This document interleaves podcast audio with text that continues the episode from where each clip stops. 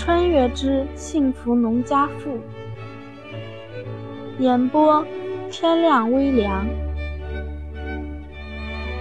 第二十八章：过年。公婆拌嘴，哪是她这么一个刚嫁过来的小媳妇可以指挥的？见李桂兰让她评理，吴红儿无奈，只得把求助的目光投向胡国栋。根据几年来看嫂子们和他娘相处的经验，这时候胡国栋把话题岔开是最合适不过的了。其实李桂兰也不一定就是想问他个对错，很有可能就是顺嘴那么一说而已。如果他真的傻乎乎的乱说一通，这才是不懂事儿呢。但是就这么把婆婆晾着，显然也说不过去。因此胡国栋岔开话题是最好的了。但是这也要看两人有没有这个默契。吴红儿有些无奈，说起来，她和胡国栋真正相处的时间，也就是结了婚这几天。结婚前，就算是出去玩，也有一大帮人跟着，不知道胡国栋能不能领会他的意思。见到自己媳妇投过来的可怜巴巴的眼神，胡国栋有些好笑，又有些怜惜。虽然她不是女的。但是对媳妇的想法也能了解一二，恐怕没个一年半载的，红儿在自家都得小心翼翼的。他三姐可是敢拿切菜刀就不让他公爹那个后儿子往家里娶媳妇的猛人，但是才嫁过去那会儿，连吃第二碗饭都得犹豫半天。他二姐现在在家里说一不二，就连那婆婆也得给她几分面子，但是刚嫁过去那会儿。连大声说话都不敢，因此对吴红儿、胡国栋总是特别照顾，就怕她受了自己五个姐姐那样的委屈。见她被他娘的问题难住了，胡国栋便说道：“娘，大过年的你还跟我爹叨叨，别说这个了。你还没说初二咋办呢？如果我姐他们也是初二回来，恐怕就碰不到了。”胡国栋这个话题转移的有些牵强。但是好在李桂兰也知道，大年三十的和老头子吵架不太好。再说儿媳妇还在呢，怎么也得给老头子留点面子。他便顺着胡国栋搭的梯子下来了。我跟你几个姐姐说了，他们初四回来，到那时候咱们好好热闹热闹。吴红儿是第一年，总不能让他迁就几个大姑姐吧，只得让闺女退让。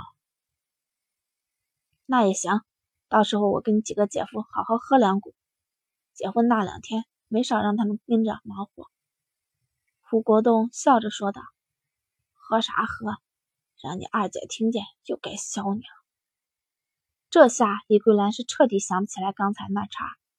她就是这样一个人，脾气来得快，但是去的也快。胡老图见李桂兰的注意力被转移了，暗地里松了口气。他倒不是怕她，但是大过年的瞎吵吵太难看了。再说在儿媳妇面前，他这个当公爹的怎么也得注意点形象才对。这老婆子就会瞎胡闹。吴红儿也是很感激的，冲着胡国栋一笑。刚才那个问题，他实在是不好回答。胡国栋能帮他解围是再好不过的了。李桂兰被转移注意力到了几个闺女身上。又念叨起几个闺女来，胡国栋和胡老图听过不下十遍了，便歪在炕上打瞌睡。吴红儿想了解一下家里的情况，倒是听得津津有味。时间一晃而过，很快就到了晚上十二点，外面并不很多的鞭炮声传来，把胡家父子震了一个机灵。胡国栋起来也放了几个鞭炮，这才和吴红儿一起回去休息去了。现在睡还能睡上六个小时左右呢。简单的洗漱完毕，吴红儿累得不行。胡国栋刚才还眯了一会儿眼，吴红儿却一直和李桂兰聊天，聊到了现在。现在他简直站着都能睡着。不过胡国栋显然没有让他现在就睡觉的想法，他一把拽住想往炕炕上扑的吴红儿，笑着说道：“刚才的事儿，你不感谢感谢我？”要不下次我可不帮你了啊！吴红儿想骂娘，谁说胡国栋老实的？还有谁说他不善言辞的？怎么结婚以后发现他跟变了个一个人似的？别的不说，就说他刚才转移话题的那两下子，没有一定的水平也做不出来呀。我怎么感谢你啊？要不我给你念念经？但是现在我困得都睁不开眼了。吴红儿眨巴着一双大眼，努力的扮可爱。他知道胡国栋最受不了这个了，虽然有点装嫩的嫌疑吧。胡国栋一伸胳膊，把吴红儿一把抱起来，哪用得着你捏肩膀呀？我给你捏捏。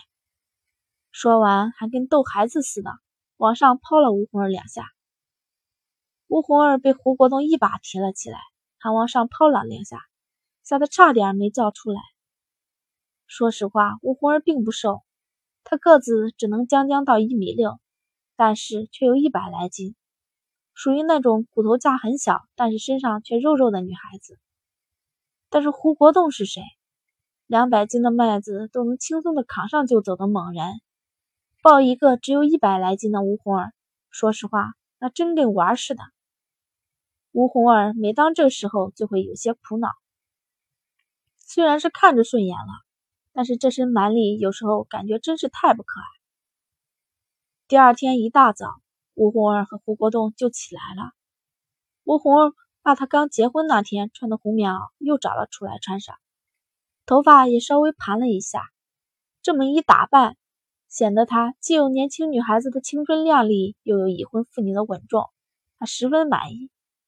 至于胡国栋，也换上了结婚那天穿的新衣裳。小两口出了房门的第一件事儿，就是给李桂兰和胡老图拜年。把老两口高兴的合不拢嘴，一人给了一个大红包。简单的吃过早饭，小两口就出去跟胡国栋的几个堂兄弟会合，一起去村里拜年了。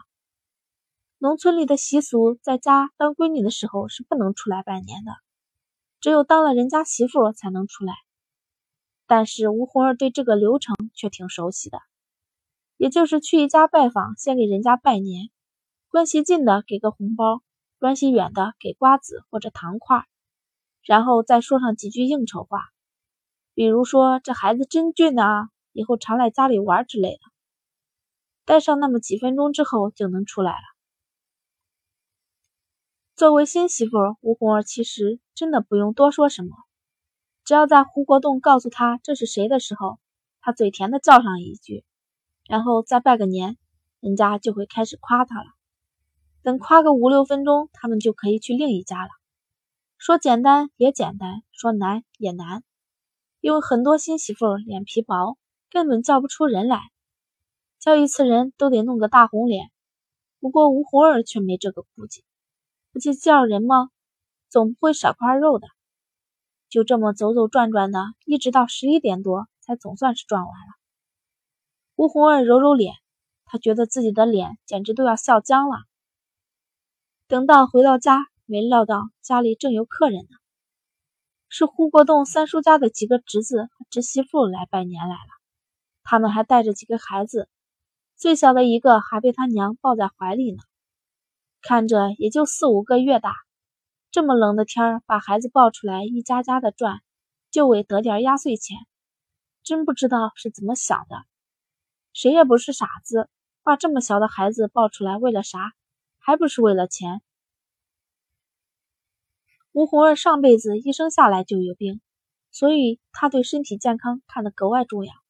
钱没了可以再挣，但是健康如果没了，就算有再多的钱也没用了。所以对于这种做法，他父母不能认同。呀，看你们叔叔婶儿回来了，快去给他们拜年。那个抱孩子的见吴红儿和胡国栋进来，连忙对着几个说道：“吴红儿还真不认识他，他只见过胡国栋的几个姐姐姐夫，本家的哥嫂见的也都是胡国栋大伯家的，这几个他还真是一个都认不得。”见吴红儿一脸茫然，李桂兰便说道：“这是你三叔家的几个哥哥嫂子，多的竟是一句话也不愿意说了。李桂兰也气呢，村里的规矩，没结婚就不算成年，因此不管是红白喜事还是过年给压岁钱，都不用单出一份儿，只要跟着家里走就行了。但是结婚以后就是大人，什么都得参与，当然给孩子们压岁钱也说得过去。但是自己给是一回事儿，被人强迫着给又是另一回事儿了。他平时跟老三家的最不对付，以前过年这几个孩子拜个年就走了，但是今天却一连坐了半个多小时。才开始他还奇怪来着，怎么今天太阳打西边出来了？现在一看，原来是为了活动两口子的压岁钱。也就老三家的这一窝脸皮厚的。能干出这没脸没皮的事儿，不说惦记着给新媳妇压岁钱，倒算计起人家的钱来了。就算是一个孩子给一毛，这七八个孩子也得小一块呢。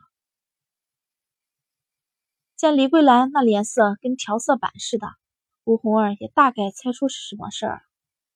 幸亏他长了个心眼，准备了钱，以防万一。要不然可就真丢人了，总不能把兜里别人给自己的钱给了吧？自己这可不是简简单单的压岁钱，还包括见面礼在里面，最少也得一两块。小孩子的压岁钱一两毛足够，五毛钱撑死了。几个孩子过来拜了年，吴红儿从小兜里掏出几个小红包，给了孩子们一人一个，连那个五个多月大的也不例外。这些红包是他在家那会儿趁着家里有红纸做的，里面有一毛的、两毛的，也有五毛的。不过建议李桂兰的脸色，吴慧儿统一给了孩子们一毛钱的小红包。第二十八章播讲完毕，谢谢大家收听。如果大家喜欢的话，就请点点手指订阅吧。